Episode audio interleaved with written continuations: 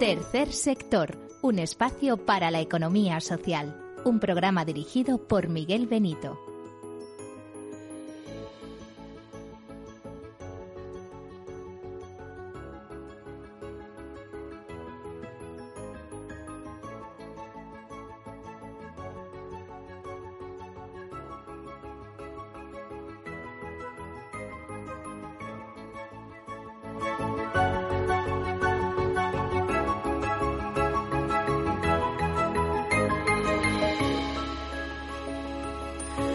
Tardes, bienvenidos, bienvenidos a este programa, a este tercer sector, el programa de las asociaciones, de las fundaciones, de las ONGs. Siempre repito que para ser ONG antes hay que ser asociación o fundación.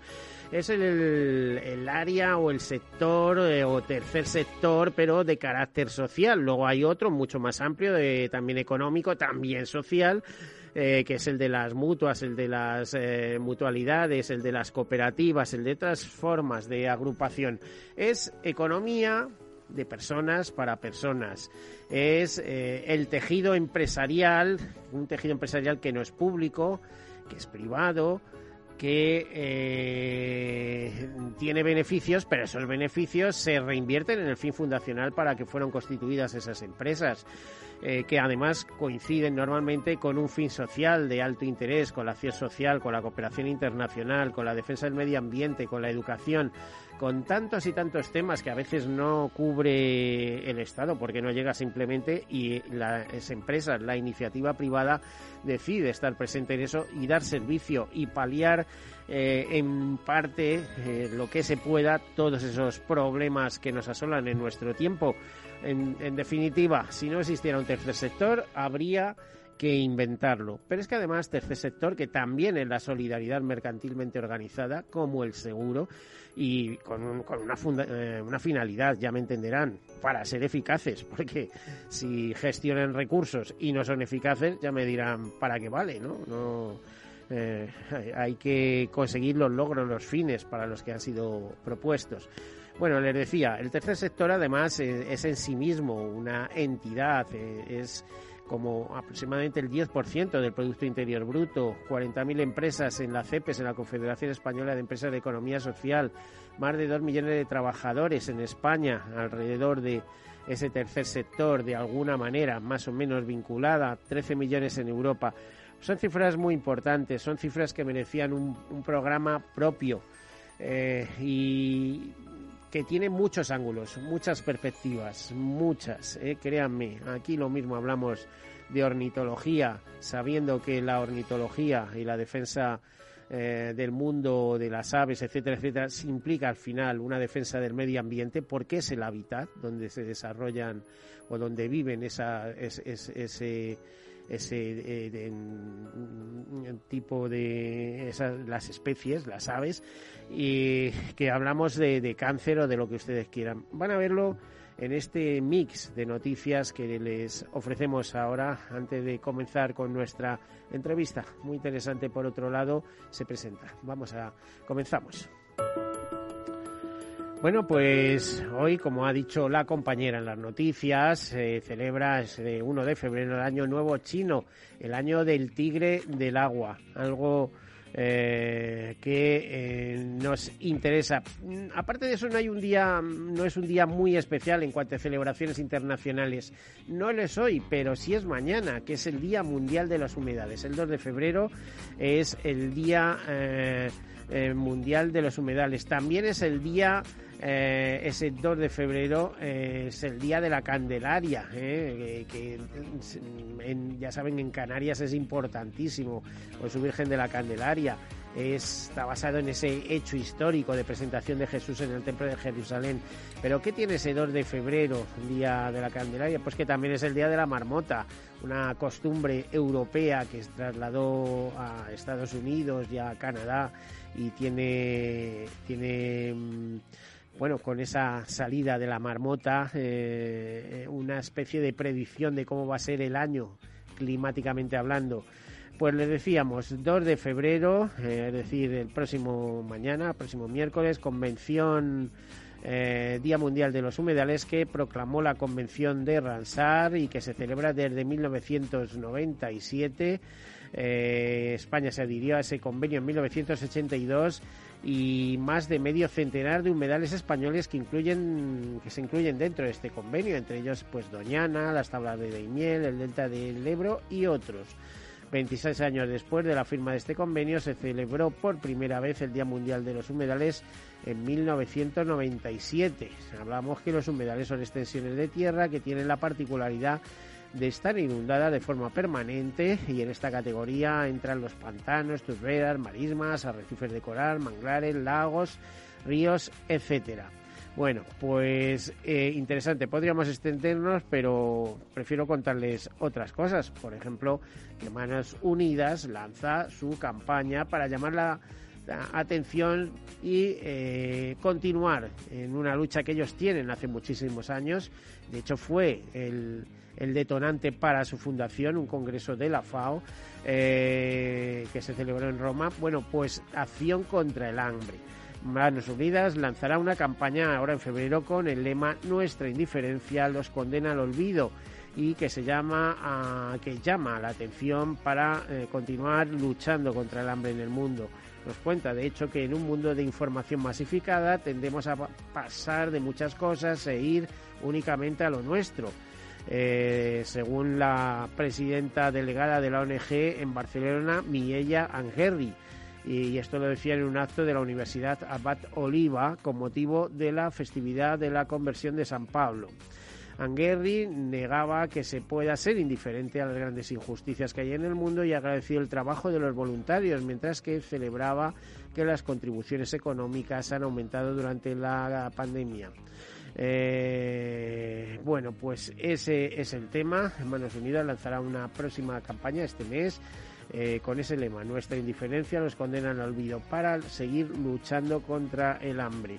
Bueno, decirles también que Javier Nadal, presidente de la Asociación Española de Fundaciones y el secretario general de Reto Demográfico del Ministerio para la Transacción Ecológica y el eh, francés Boya, han firmado al día de ayer un protocolo de colaboración como instrumento para propiciar la reactivación y la transformación económica de las zonas demográficamente desfavorecidas mediante la adopción de políticas específicas.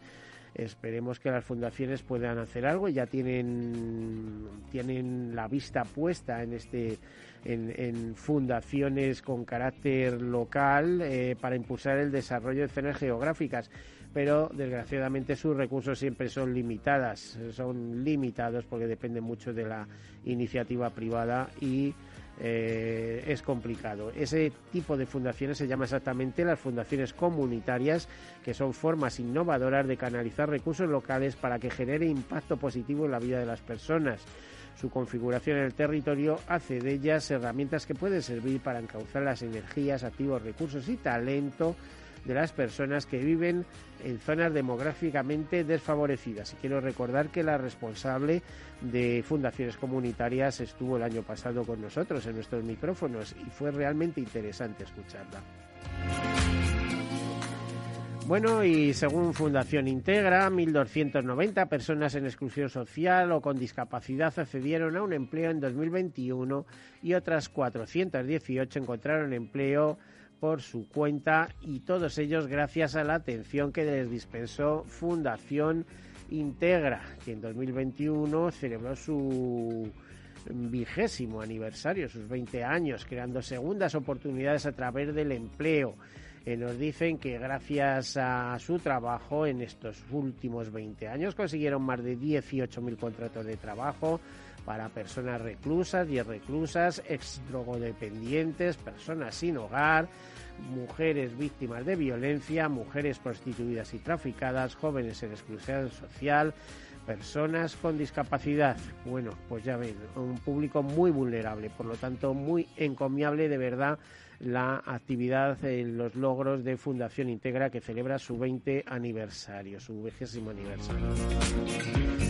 Y el defensor del pueblo, pues eh, muestra, eh, muestra su satisfacción por eh, la ampliación de la prestación por cuidados de los hijos con enfermedades graves hasta los 23 años. En concreto, los presupuestos generales del Estado para 2022 introducían una modificación eh, del Real Decreto que regula esta prestación ampliando el periodo de disfrute de la misma más allá de la mayoría de edad del hijo o la hija enferma eh, como tal y como había solicitado el propio defensor de, defensor del pueblo. Más cosas, eh, la Fundación Española del Corazón nos advierte de algunos temas importantes. Fundación Española del Corazón, Asociación Española contra el Cáncer.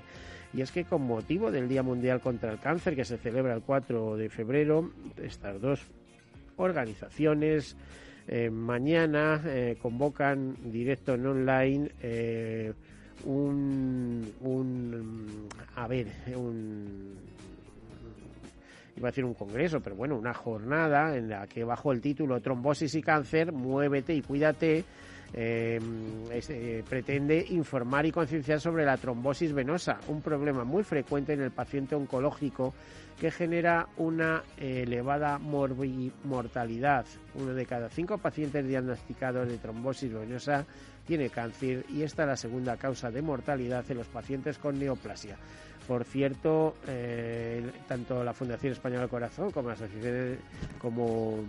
Sociedad Española del Corazón informaban no hace mucho de los numerosos problemas que se están produciendo eh, con el COVID y eh, las patologías relacionadas con el corazón. Bueno, y COPADE, sus proyectos de cooperación y sensibilización, nos dicen que han beneficiado durante el año pasado 164.000 personas. Fundación COPADE cuenta con 53 socios institucionales de diversos sectores de actuación eh, COPADE quiere decir Comercio para el Desarrollo y es una entidad privada, política y no lucrativa que fue fundada en 1998 por Javier Fernández y Aurora Fernández, que tienen por objetivo impulsar y desarrollar el comercio justo, el consumo responsable y la preservación del medio ambiente a través de alianzas público-privadas.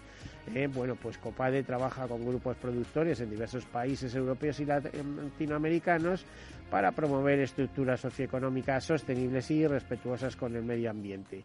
Eh, le decía que los propuestos, los proyectos que se han puesto en marcha en España, eh, pues consideran que ha sido un éxito y además trabajan principalmente en otros países como Ecuador, Guatemala y Honduras que son países donde sus personas, estas 164.000 personas eh, que hablábamos de 2021, que ha tenido impacto sobre ellos, eh, pues son beneficiarios directos de eh, las funciones que desarrolla Copare que por cierto dice que a pesar de la crisis provocada por la COVID-19, ellos como ONG han mantenido su actividad y han seguido potenciando y contribuyendo para que otras empresas puedan salir reforzadas a través de sus proyectos.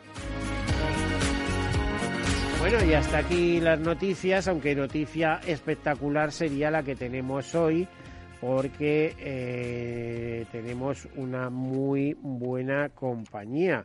Eh, muy buena compañía es que hace unas, unos días, no mucho más de 15 días, les, les comento, eh, tuvimos eh, conocimiento por Transparencia Internacional España de una noticia que nos pues, dejaba un poco a ver, decía, España no progresa en la lucha contra la corrupción y baja un punto y dos puestos en el ranking del índice de percepción de la corrupción de 2021. Y miren, como queremos aclarar esto y que nos lo aclaren estupendamente, pues convocamos a, eh, los responsables de Transparencia Internacional. Y tenemos la inmensa suerte de tener hoy con nosotros aquí en el estudio a David Martínez, director ejecutivo de Transparencia Internacional España. Bienvenido, buenas tardes. Eh, eh, buenas tardes, David. Buenas tardes, Miguel. La, la suerte es nuestra de que nos hayáis invitado y es un placer, un gusto estar aquí. Bueno, y no vienes solo porque vienes muy bien eh, acompañado por una persona que además se ha, le ha pedido que gestionara todo esto y lo ha hecho con mucha eficacia y muy bien.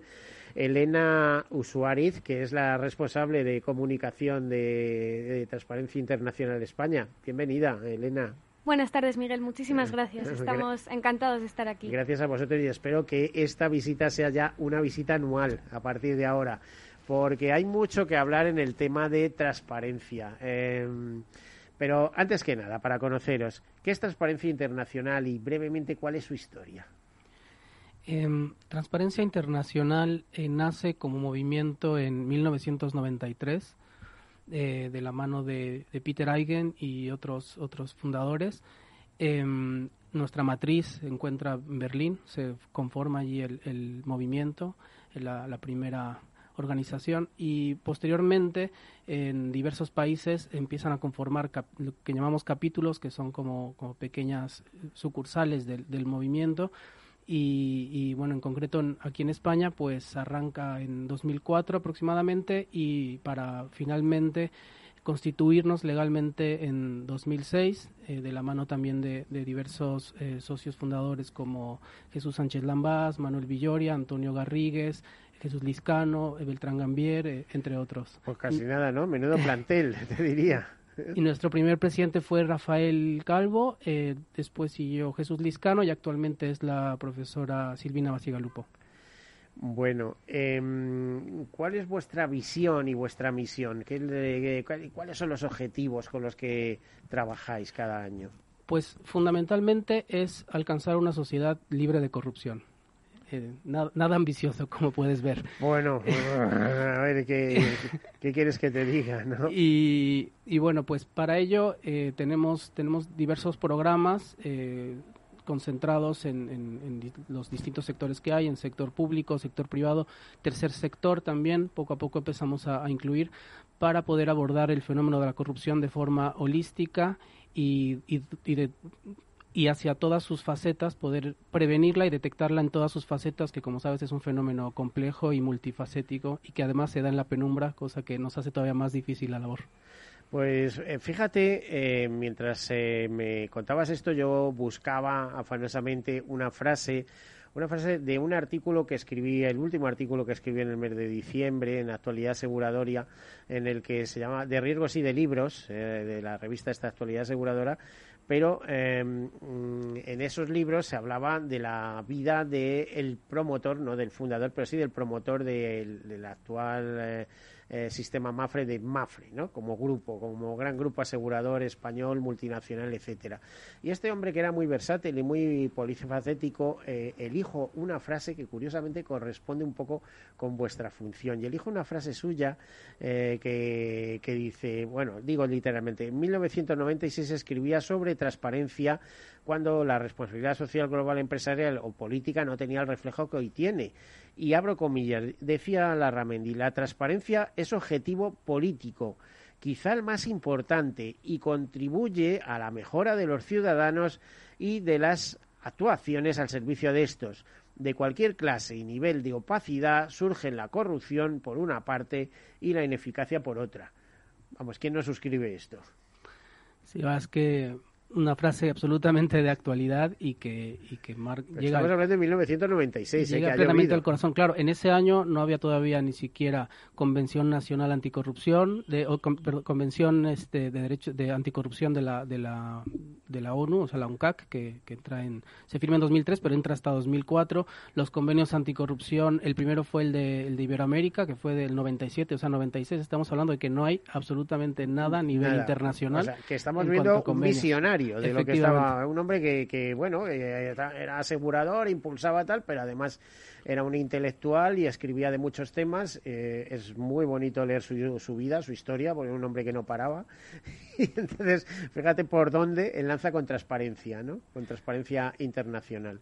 Eh, ¿Cuántos años lleváis aquí en España? Con oficina? Eh, desde 2006. Desde, 2006 nos hemos nos constituimos legalmente y nuestra sede la tenemos de hecho aquí muy cerca de, la vuestra en Fortuny 53. Pues razón de más para que vengáis todos los años. cuenta con ello, cuenta con ello. más que encantado. Elena, te tienes que poner las pilas al respecto. Vamos a ver, de los actos que realizáis anualmente aquí en España, aparte de la publicación del informe, que, ¿cuáles son los hitos? Pues eh, varía un poco dependiendo de los proyectos en los que estamos trabajando, pero, pero siempre, por supuesto, el Día Mundial Anticorrupción en diciembre es, es una cita obligada. El, nuestra presentación de índice de percepción de la corrupción del año anterior también cita obligada. Eh, y posteriormente hemos ido ampliando nuestras fechas importantes como, como el Día Internacional de Derechos Humanos, eh, el Día de Género también hacemos un especial de género y corrupción, entonces poco a poco pues hemos ido abriendo. Y luego además, dependiendo de los proyectos, pues tenemos diferentes presentaciones de, informes o de estudios o de, o de workshops o de, de cualquier tipo de, de cuestión que nos sirva para para presentar nuestros... A ver, nos vamos a ir a publicidad, pero antes de eso, preguntarle a Elena, como responsable de comunicación. ¿Te da mucha guerra? Porque lo que no se conoce no existe. Así que tu labor es eh, situar a Transparencia Internacional, sus informes, su actividad y demás en el, en el mundo económico, en, en, la sociedad. ¿Cuánto cuesta esto, no?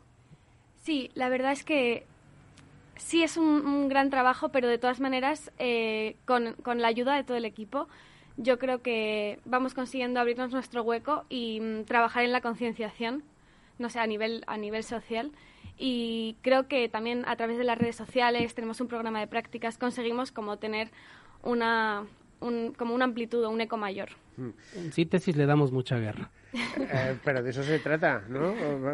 Yo por aquí, iba a decir yo por el micrófono, es que no me corto, como se dice vulgarmente. Bueno, siempre respetando, ¿no? Hay unos términos de respeto, de educación, etcétera, pero es importante que se sepan las cosas. Bueno, pues ahora nos eh, meteremos un poquito a analizar el informe después de publicidad y por qué llegamos a estas conclusiones que España debía situarse mejor, porque parece que en vez de ir para adelante vamos para atrás y esto no, no está muy bien, ¿no?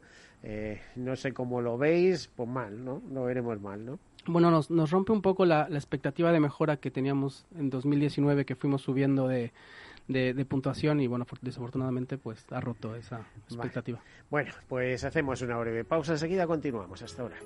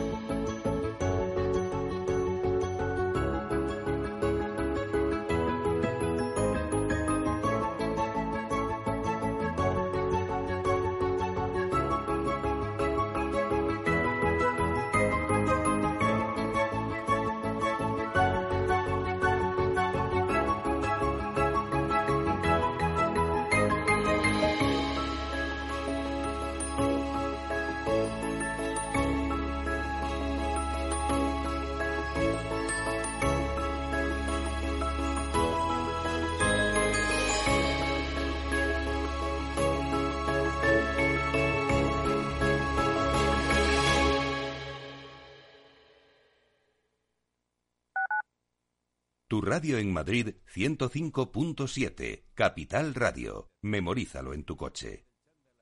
Disfruta de la mejor cocina gallega en Montes de Galicia. Todo un clásico moderno en el barrio de Salamanca. Disfruta de la variada dieta atlántica, de las mejores carnes y pescados tratados con respeto y transparencia y regados con una de las mejores bodegas de la zona. En grupo, en familia o en pareja, Montes de Galicia te ofrece el espacio perfecto en cada ocasión. Esto te estás perdiendo si no escuchas a Luis Vicente Muñoz en Capital, La Bolsa y la Vida. La economía española eh, sorprende, sorprende siempre para, para, para bien en los momentos más, más difíciles. Este, es un momento de una extrema complejidad. Eh, lo que que les diría es, eh, tenemos una economía que es competitiva gracias a las reformas que se hicieron en su momento. Yo creo, estoy convencido que la economía española pues votará y volverá a generar empleo con intensidad y volveremos a crecer por encima de la media. Luis de Guindos, vicepresidente del Banco Central Europeo. No te confundas. Capital, la bolsa y la vida con Luis Vicente Muñoz, el original. Deep Business, el programa de Capital Radio en el que descubrirás todas las soluciones que la inteligencia artificial ofrece al mundo de los negocios, conducido por Álvaro García Tejedor de la mano de Trilogic, a Tri Technology Brand, los lunes a las 2 y 5 de la tarde, Deep Business, aquí, en Capital Radio. Muy buenas, mi nombre es Sergio Fernández y estoy aquí para invitarte al primer programa de criptomonedas de la radio española. ¿Quieres saber qué es un Bitcoin? ¿Qué es esto de Cardano, Solana, Ethereum? Todo esto te lo vamos a contar en Cripto Capital de lunes a jueves de aquí en Capital Radio. Capital Radio. Siente la economía.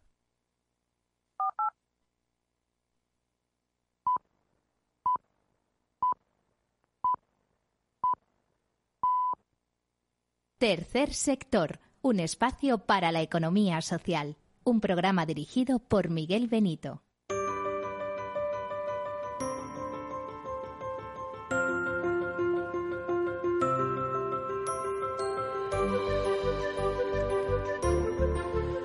Bueno, pues aquí continuamos. Hoy hablamos con eh, los responsables de Transparencia Internacional España y vamos a cometer su último informe.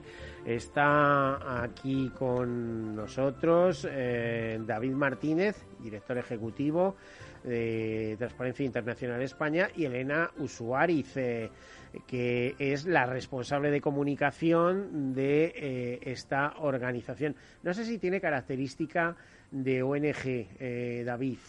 Correcto, es, somos una asociación sin ánimo de lucro. Por lo tanto, ONG. Una ONG.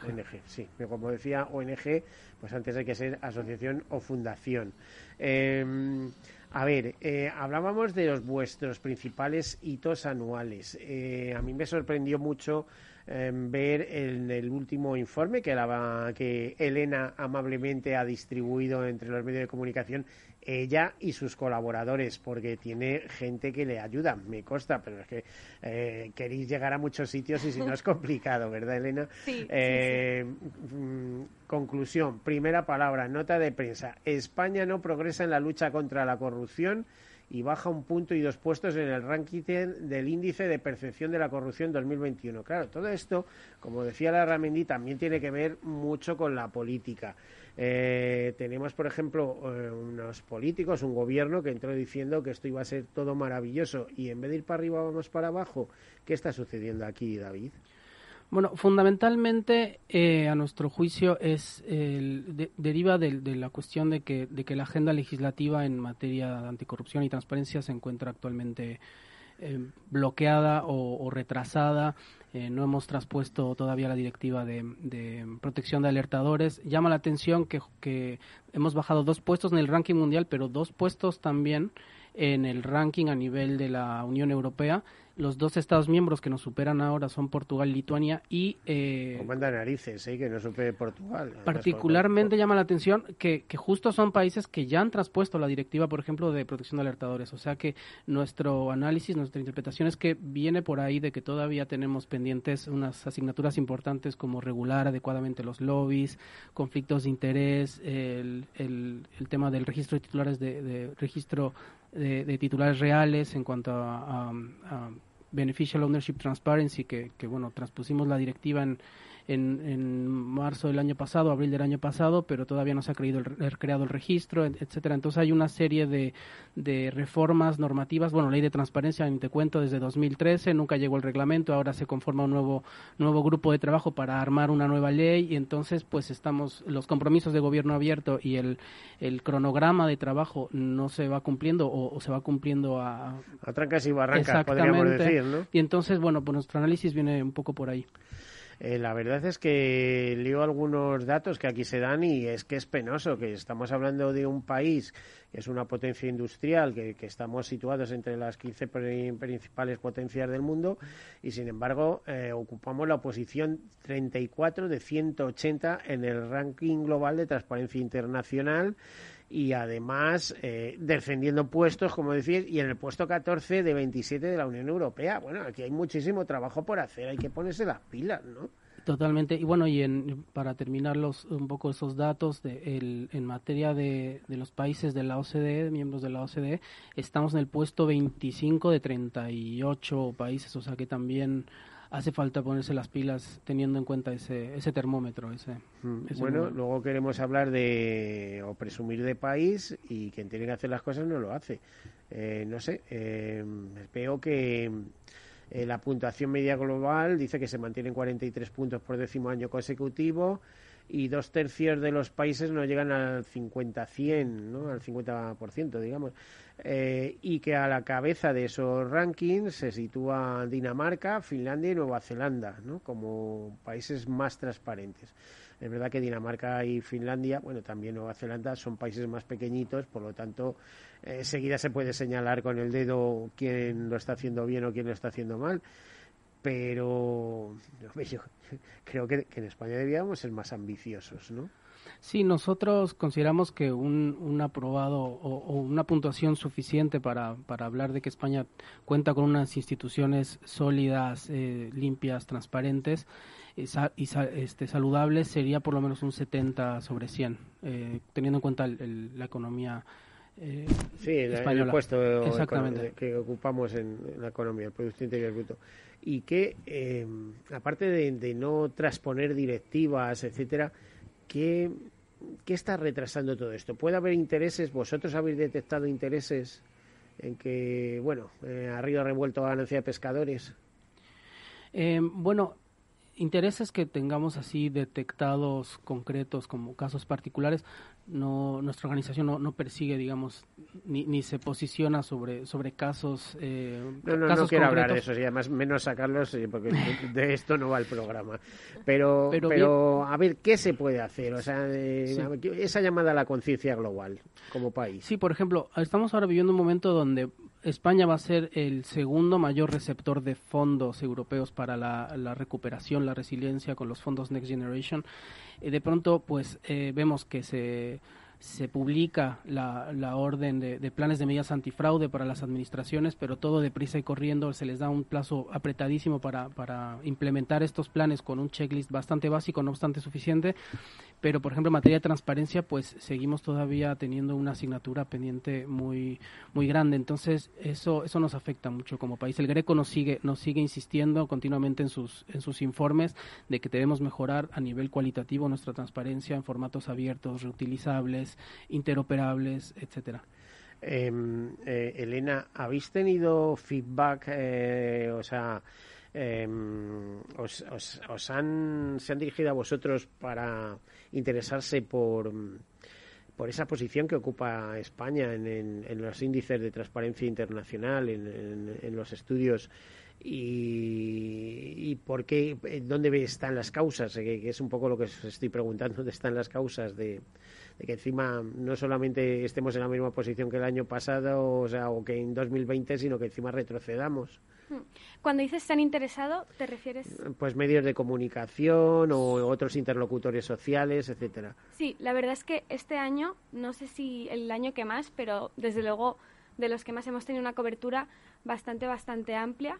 Eh, ha habido bastante interés por parte de los medios de comunicación, radio, televisión, prensa, escrita, online. Em, y sí, básicamente ha sido por parte de los medios de comunicación. en general, cuando las noticias son malas, hay más interés.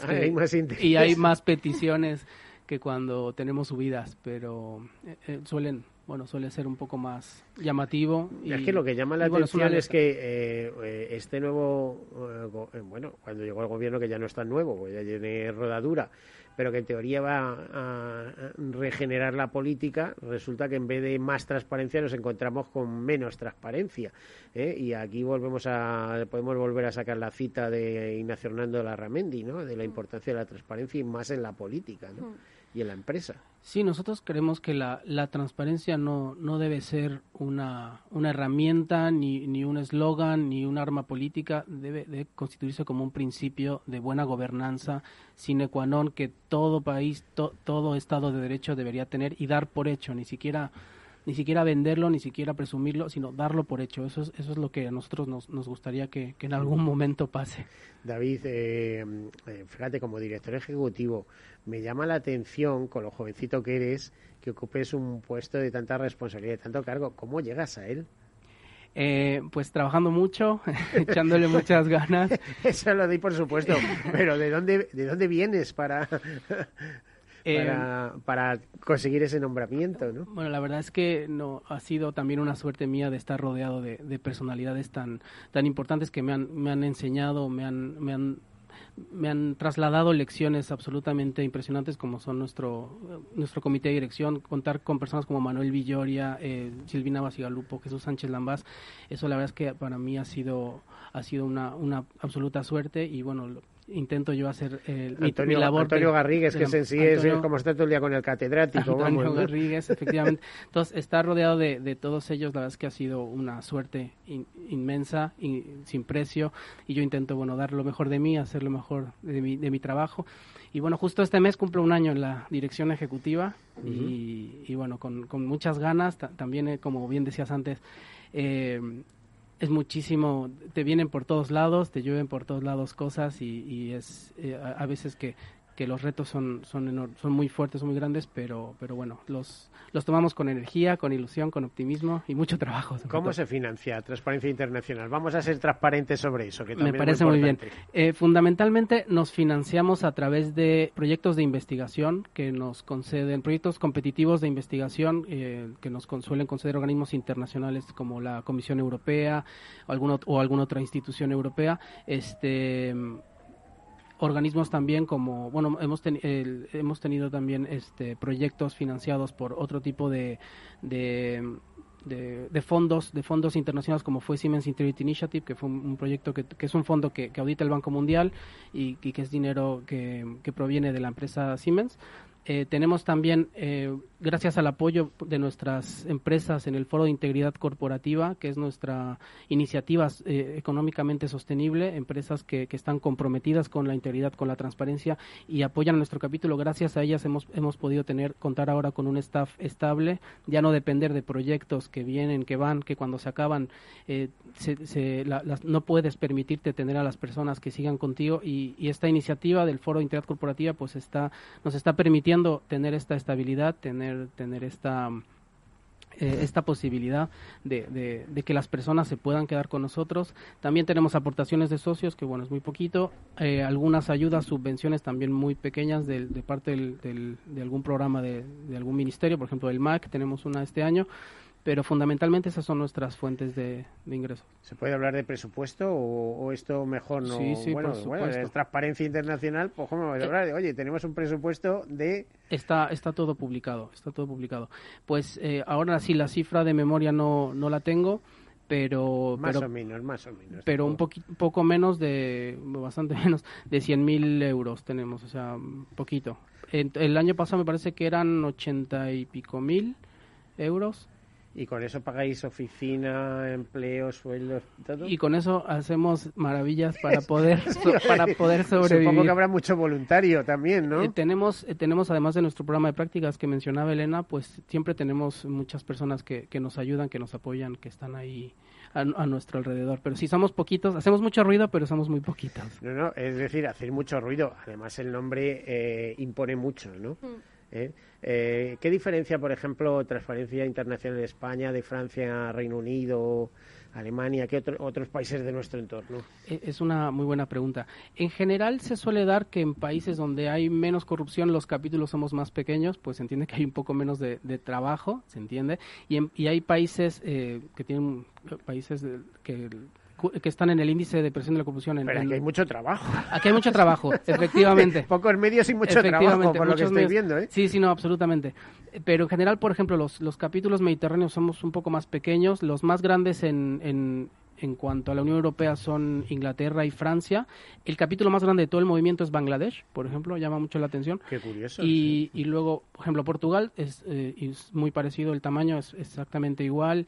En- eh, Italia es un poquito más grande. Alemania es muy pequeño porque más tenemos ahí la matriz y entonces se ve un poco ensombrecido, un poco eh, está un poco a la sombra del, del, del capítulo, del, o sea, del movimiento.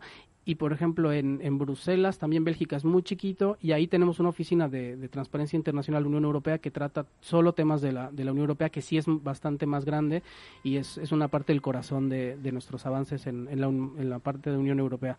Entonces, bueno, depende. Los nórdicos son muy pequeñitos. Me acuerdo una vez que fui a, a- justo en Dinamarca, que siempre sale muy bien en el IPC, fui a- cuando en ese entonces coordinaba en la parte de integridad corporativa, la parte del sector privado, y fui a visitar a mi homóloga a, a Dinamarca y primero no tenían oficina y segundo, ella estaba de voluntaria absolutamente. Era la coordinadora, pero era voluntaria. Entonces es un capítulo realmente pequeño. En países, en países mm, digamos más, más limpios, los capítulos en general son más, más chiquitos. Eh, leemos en, en el último informe que los países que en peor puntuación arrojan son Somalia, Siria Sudán, eh, y Sudán del Sur. Bueno, tiene hasta cierto punto cierta explicación, ¿no? ¿Verdad? Son países en conflicto, etcétera, tal. Y mm, que 27 países como Chipre, Líbano y Honduras han obtenido puntuaciones más bajas también. Y también nos eh, decís en el informe que desde 2012 23 países han decaído en el índice, entre ellas algunas economías avanzadas como Australia, Canadá y Estados Unidos. ¿A qué se debe esto?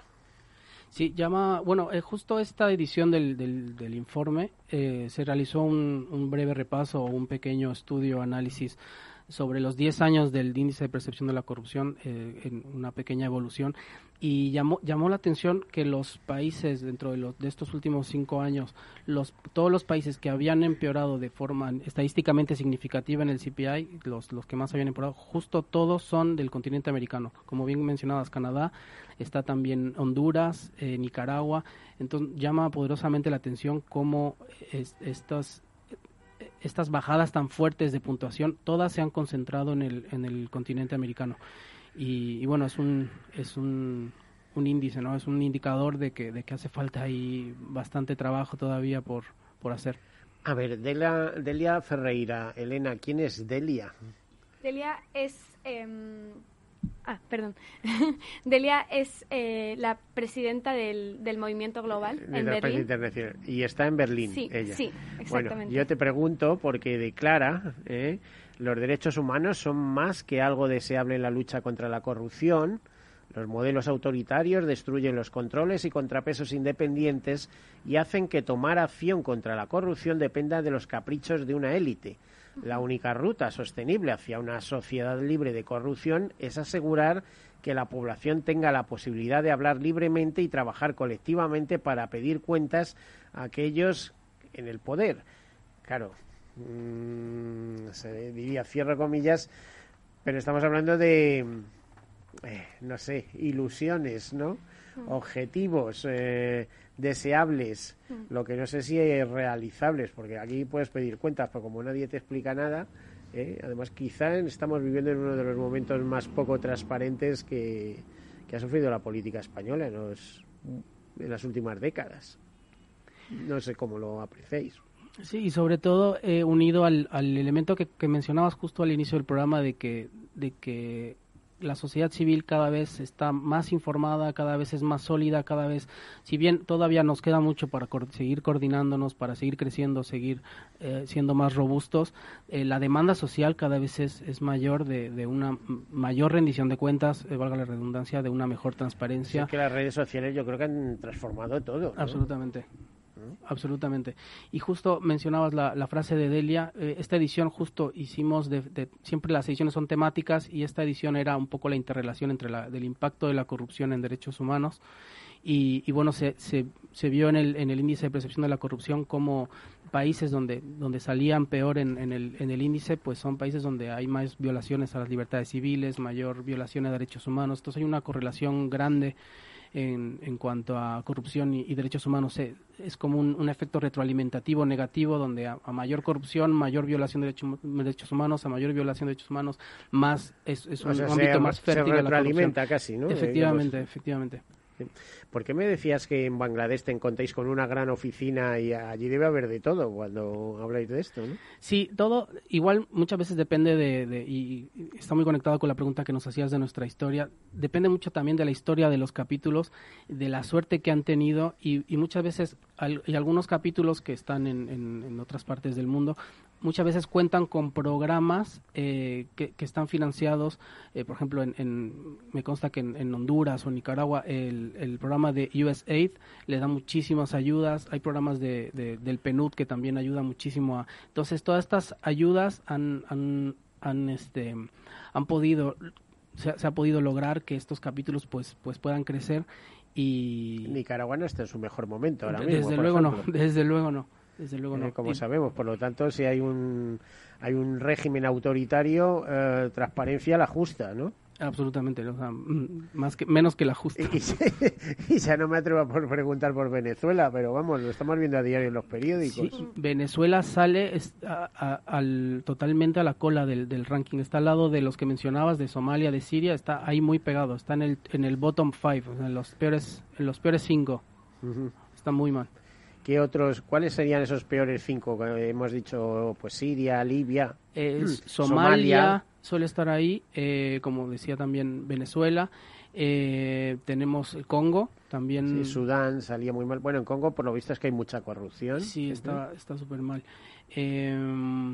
Tenemos países, bueno, en Latinoamérica tenemos países como bien decíamos, como Honduras, Nicaragua, que no salen tan mal. En general, quien suele salir peor es África subsahariana. Países de, mm. que pertenecen a África subsahariana suele ser el, peor, suelen tener los peores, las peores puntuaciones. Bueno, yo he dicho así muy gratuitamente que en Congo hay mucha corrupción, ¿no? Congo, eh, que hay dos Congos, en Congo, no, estamos, no queremos personalizar, pero parece ser que, bueno, según los libros y diversos escritores, viajeros, etcétera, pues eh, se funciona de otra manera. Que además se ve normalizado. Aquí no hay cosas que no vemos normales y para ellos son normales. Claro, tocas un punto clave que es nosotros hacemos distinción en cuanto sí, aquí llamamos normalidad. en cuando la corrupción es sistémica o endémica, que en estos lugares suele ser así. En cambio, por ejemplo, en, en nuestro país, pues está más bien focalizada en ciertas áreas. No, no, no es normal ver que estemos sobornando a la policía. Eso no se ve acá. Allá es que al ser, al ser sistémica, endémica, estar tan, tan generalizada y como decías Esto sigue algo normalizado. muy típico de Centroamérica en algunos países ¿no? plenamente plenamente. Cada vez menos pero todavía es, es, es, es, común es moneda común es habitual verlo. Y, y bueno es, es el problema que es como al estar sistémica es mucho más difícil de, erradicar. Bueno transparencia internacional lanzada hacia el futuro objetivos ¿eh? a dónde os gustaría llegar? Eh, supongo que potenciar España en todos los sentidos y que tenga una oficina quizá tan importante como la alemana, ¿no? Si es posible. Sí, nos, nos encantaría, la verdad, poder fortalecer nuestra... como bien decías, hay muchísimo trabajo, muchísima labor y es, es una pena no poder contar con toda la, la plantilla de de, trabajadores y empleados que nos gustaría. Hay tantas áreas en las que se puede trabajar, en las que debe, se debería trabajar y bueno, hacemos lo, lo, que podemos y, y, bueno, quedan muchísimos retos por delante en España, no solo a nivel normativo, como hablábamos de las transposiciones, este, también, por ejemplo, Italia, que mejora este año, cuentan con una Agencia Nacional Anticorrupción, cosa que nosotros no tenemos. Entonces, pues todavía nos queda muchísimo trabajo por hacer. Elena, tú mm, supongo que no será tu primer trabajo, muy jovencita, ya metido en harinas en este tema, mm, pues vas a hacer un carrerón, ¿no? Bueno, no lo sé, el tiempo dirá. Em, estuve también colaborando con África Directo en un proyecto que, mm, de apoyo a las personas con albinismo en Mozambique.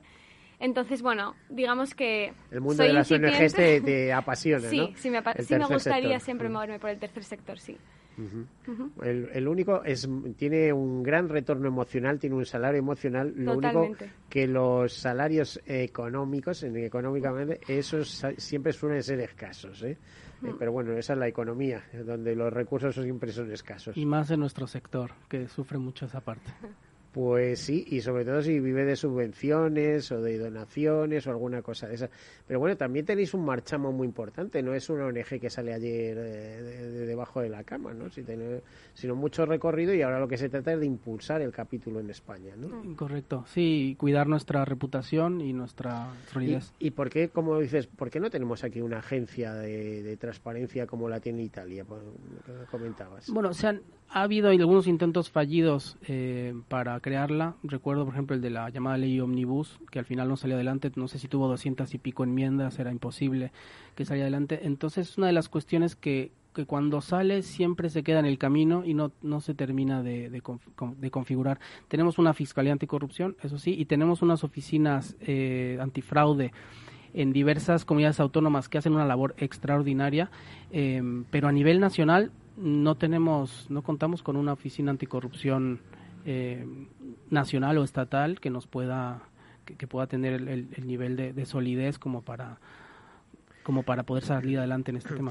David, antes le preguntaba a Elena la trascendencia que ha tenido el último informe de Transparencia Internacional eh, cuando dabais los datos de España. en tu caso has recibido presiones o alguien te ha llamado para decir, oye, a, nosotros no nos vuelvas a sacar ahí eh, con una imagen no demasiado positiva? Eh, bueno, directamente no hemos recibido, al menos este año en esta edición no hemos recibido ninguna ninguna amenaza o ninguna ningún nivel, presión, insinuación, de presión o a, través de los mm, patronos, digamos, ¿no? De, de los socios de, de los principales socios de esa Sí, no, no, en esta ocasión no hemos, no, hemos recibido, al menos de forma directa, ningún, ningún tipo de, de, presión. Eh, ¿Habéis tenido ocasiones en que sí, en el caso de España? Bueno, en, en alguna ocasión eh, nos dan, siempre hay como bien decías antes, la, política es, absolutamente eh, inescindible de, este, de estas cuestiones. Entonces, muchas veces, dependiendo de, de, quién, de quién está el gobierno o dependiendo del, del, tipo de medio, pues siempre, siempre puede llevar una, una connotación o siempre puede tener una connotación eh, política alguna de las de las cuestiones que recibimos o de las preguntas que nos hacen o de, la, o de los mensajes que nos quieren hacer llegar, pero bueno, es indefectible al, a la cuestión, es, es, es inherente que, que, siempre va a estar vinculado. El, el propio, el, de hecho, el, sin, por poner un ejemplo, el país, de hecho, su, su, su artículo eh, iba muy enfocado a, que nosotros, como que nosotros estábamos criticando al gobierno cuando nosotros realmente lo que estábamos era eh, señalando que, que, la agenda legislativa en este tema estaba estaba sin avanzar, estaba estaba bloqueada, pero no estaba en ningún momento se hizo un ataque directo. claro, ya sabes que aquí la prensa se divide, eh, es absolutamente partidista, digamos, ¿no? eso, acabas de mencionar un medio que seguro que la ABC lo trataba de otra manera, vamos. Claro, entonces pues es inevitable, me parece, esta, esta connotación o esta, este matiz, los matices que, políticos que, se, que, recibimos por un lado por otro lado, pero no hemos recibido ningún tipo de presión directa ni, ni, nos han increpado ni amenazado. Es muy difícil ser independiente, ¿no? Muy, muy difícil, pero lo, procura, lo, lo, intentamos hacer al, al máximo y, procuramos mantener. Es que es, es, factor fundamental. Absolutamente fundamental. Entonces, cuando vemos que nuestra independencia puesta en juego, tenemos que, parar cualquier. Por lo tanto, yo creo que cuando veis que molestáis a un lado y molestáis a otro, pues tenéis que estar súper contentos, porque entonces realmente me están confirmando que somos independientes, ¿no? Elena, por ejemplo. ¿Eh? Sí, sí, totalmente de acuerdo. Así es. Sí, sí, sí. Oye, publicamos un informe y molestamos a todos. Pues aquí está pasando algo, ¿no? ¿Eh? Bueno, pues no sé de última reflexión, pero de segundos, porque nos tenemos que marchar. Una pena, la verdad es que se me ha pasado rapidísimo y ha sido muy ameno. Ha sido muy, muy, muy ameno, hemos estado muy, a gusto y seguiríamos hablando horas sobre esto. Bueno, si estáis aquí cerquita, volveremos. ¿eh? Vamos a proponer una cita cuando haya un evento que penséis que merece la pena. Mm. Y ya despedirnos, eh, David Martínez, director ejecutivo de Transparencia Internacional de España, muchísimas gracias por estar aquí con nosotros. También Elena Usuariz, eh, responsable de comunicación yo os auguro un futuro impresionante porque sois muy jovencitos y os veo muy preparados en el campo que toca en este tema de transparencia, ONGs, mundo del tercer sector en general. A todos ustedes, pues desearles una feliz semana. Nos vemos el próximo martes. Como siempre, lo mejor está por llegar. Escuchas Capital Radio, Madrid 105.7, la radio de los líderes. En el restaurante Gaztelubides somos rigurosos con la selección del producto para crear recetas imaginativas que acompañamos de una bodega generosa y brillante y de nuestra magnífica terraza durante todo el año. Restaurante Gaztelubide, carretera de La Coruña, kilómetro 12200, La Florida. Teléfono 91 372 8544. Una recomendación del programa gastronómico Mesa y Descanso.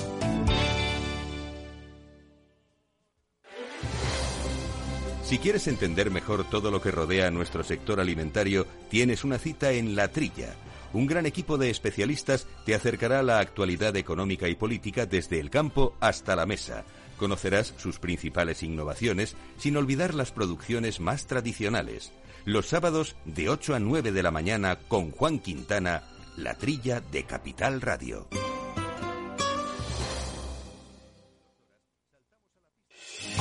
¿Está pensando en montar una empresa pero no se atreve a dar el paso en solitario? Busca una marca conocida y consolidada que le respalde En Franquiciados le ayudamos a elegir el negocio que más se ajuste a sus necesidades. Franquicias de éxito, innovadoras, de baja inversión.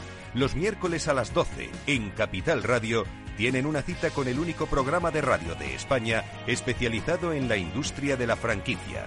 Franquiciados con Mabel Calatrava. Gráficas Naciones. Más de 50 años de experiencia en el sector de las artes gráficas. Apostamos por la última tecnología tanto en impresión offset como en digital y gran formato. Realizamos todo tipo de impresión. Tarjetas de visita, folletos, libros, vinilos, decoración y montaje de stands. Más información en el 91 629 2145 o en gráficasnaciones.es.